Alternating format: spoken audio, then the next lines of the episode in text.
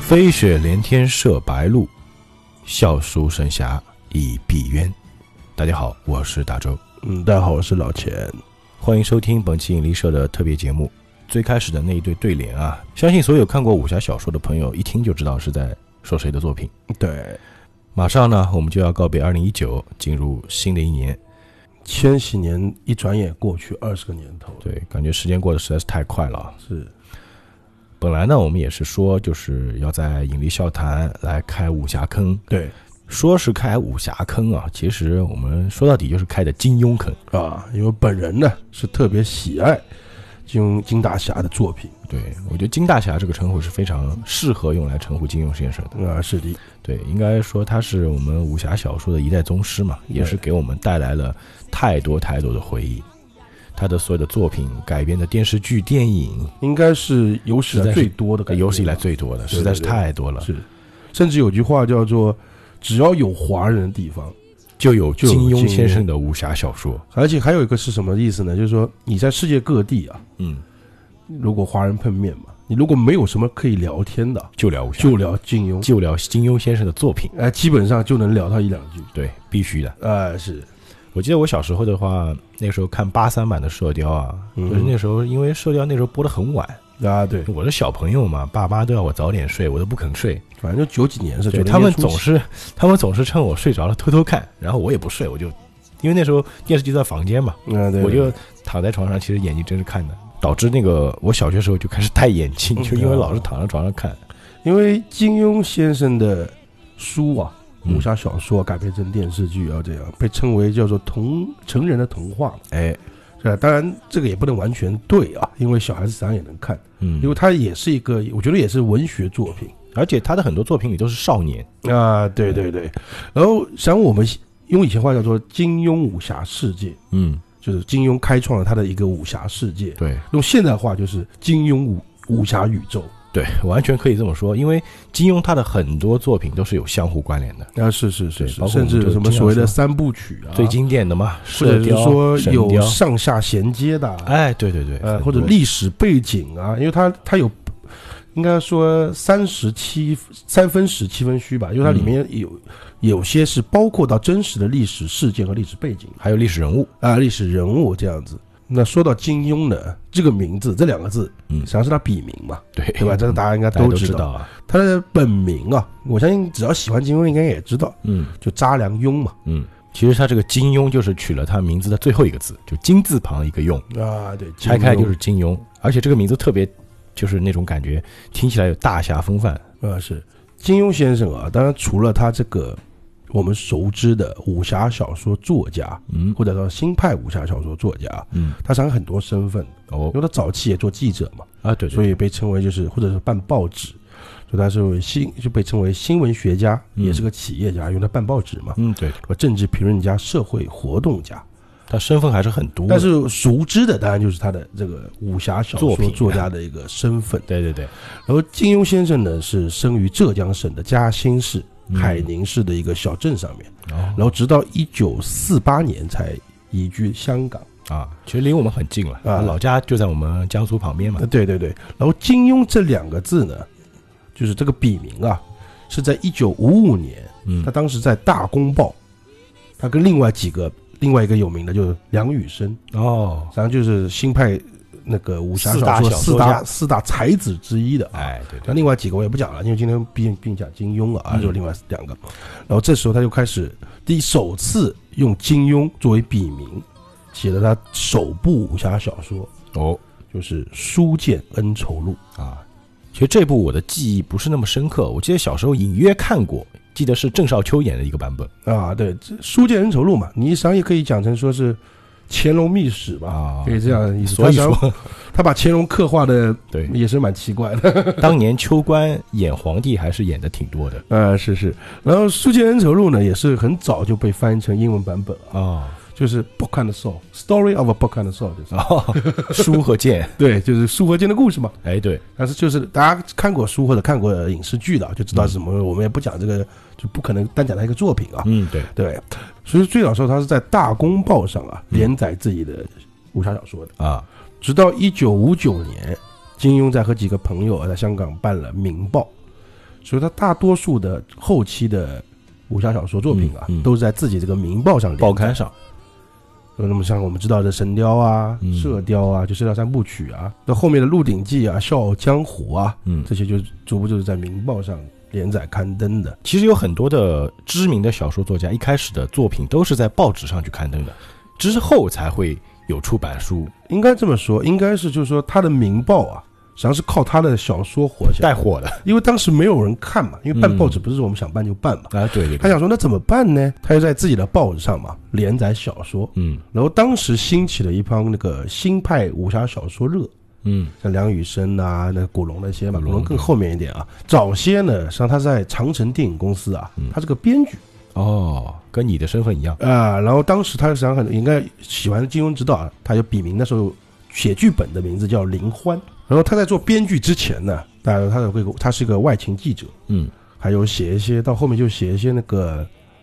评论的、但刊嗯呃刊登在那个报纸上面，那不是大明报，就之前的那个报社或者是大公评论报家啊、呃新晚报啊这种嗯感觉。嗯，他为什么会会做编剧呢？嗯咱们也是个故事，哦但是这个今天我们就不不细说这个。啊，我们后面做这个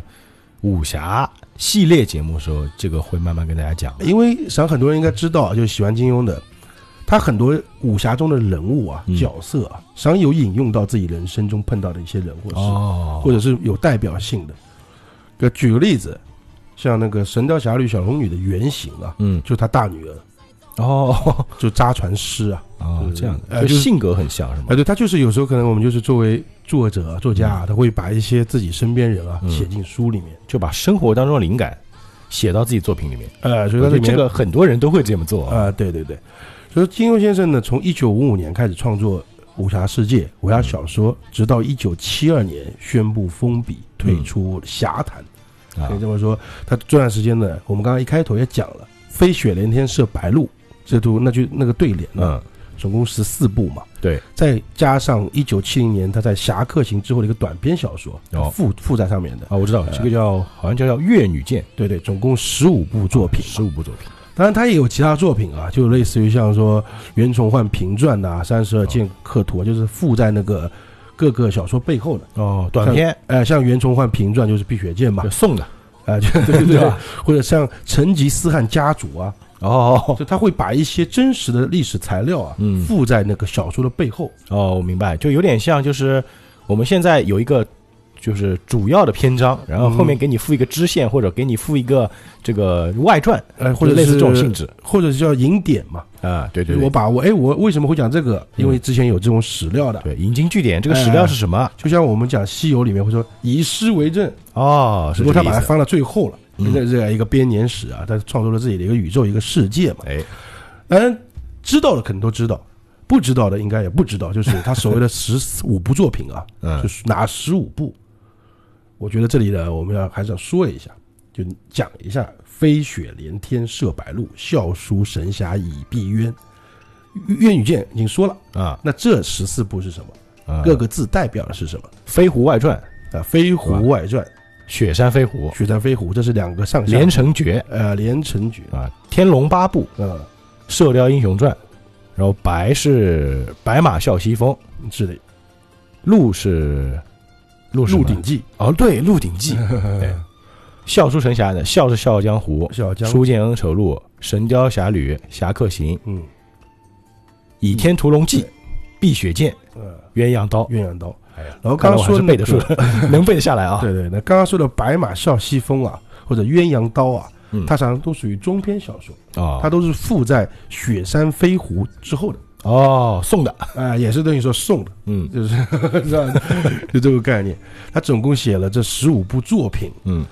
但是修改了三次，大家应该知对我们道，都所知道谓的三连版、对，三个版本啊。连载版、三连版加上世纪修订版哎，当时修改这个还起了很多争议啊，啊，就说是哎呀是是那个版本这个剧情给你改了，说没有以前好啊，什么什么什么。嗯因为以往的作品就给我们留下印象实在是太深了，读者可能会留下一些就是固定思维，先入为主嘛。啊，就我先看的这个版本，我觉得这个版本最好。对对对，但是有一种叫作者概念、作者思想嘛，嗯他随着自己的年龄增长，嗯我们到都知道，呃，金庸先生在最后世纪版嗯是属于就是两千版嘛啊，对，对修订的时候，他已经年过七十将近八十岁了嘛，啊，是吧？然后他那时候的思想肯定是不一样的，对，所以他的每次修改啊，都是他岁月中的心理历程。他嗯觉得，然后翻开之前的以前的作品，觉得有不足的地方，嗯，嗯觉得有矛盾的地方，也有不合逻辑的地方，或者是有新的想法。对，新的，我觉得这个主人公不该是这种结局，说我把它改了。哎，对对对，呃，就是我觉得各个有版本有这个人喜欢的地方吧，但是通称我们都喜欢的是三连版，相当于哎当中这个版本啊，啊、因为到世纪版的，说实话我也没有非常的喜欢，因为它里面有些人物改编的，的确让我有点有点大跌惋眼镜呃有点惋惜，嗯，对吧？这个以后我们再说，呃，金庸作品的时候，哎可以详细说可说以细细来讲呃几个版本之间的不同和修改点在哪里。啊。虽然说金庸先生啊，当时和这个梁羽生、古龙相比啊，他的这个作品数量没有那么多啊，嗯，但是也是步步经典。那肯定啊，对，而且就是我们经常会拿他跟古龙的作品做比较嘛，是是它里面的主角的历程又不一样。对像古龙小说里面很多主角生来一出场就是大侠，就特别厉害，那就风流风流又帅，风流又什倜么都傥行又帅，哎功夫又强。对但是金庸小说的很多作品里面的主角，通常都是一开始是个平凡无奇的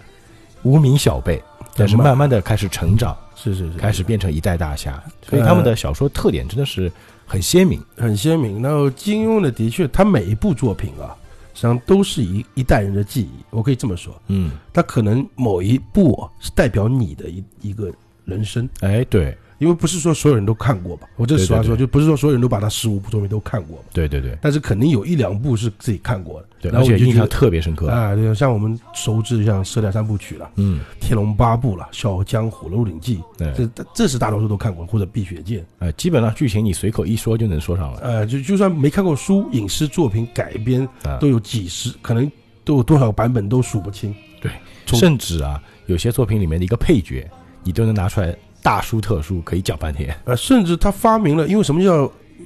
是武侠宇宙啊？不是，甚至不叫武侠世界啊，嗯，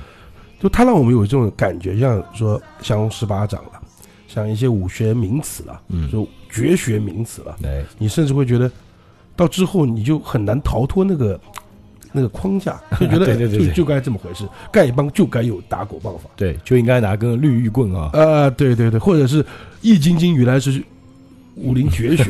呃，少林是有七十二般绝技的，对吧？你有这种感觉，都是他把这些概念灌输给你嘛，灌输在你的脑海当中嘛。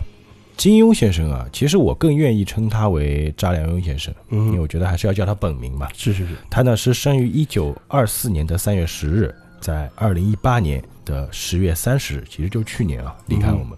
那享年是九十四岁。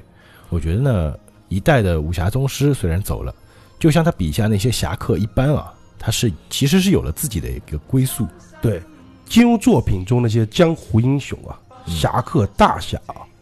实际上都和都是那种嗯鞠躬尽瘁、死而后已的，啊，对是他们的最后的归宿。对，他们其实为他们的国家和当时的社会做出了很多贡献。以天下为己任嘛，对对对，就侠真之英大雄者，侠之大者，为国为民嘛。对对对，所以这是金庸一直灌输了一个大侠的风范，嗯大侠就这才该被称为大侠对，其实他的作品里面给我们传输的能量是非常正的。啊、对，那肯定。虽然大家会觉得金庸先生离开了我们，嗯离开了这个世界，但我却是另外一种感觉。嗯，我觉得他并不是离开了这个世界，而只是走出了我们的世界。去了一个另外的平行世 界。我相信他在那个平行宇宙也能留下更多作品，是呃是是，好吧？那我们这期节目呢，就先聊到这里，也期待大家关注我们的引力社，我们会给大家做更多的关于金庸笔下的武侠世界的故事。感谢大家的收听，愿引力与你同在。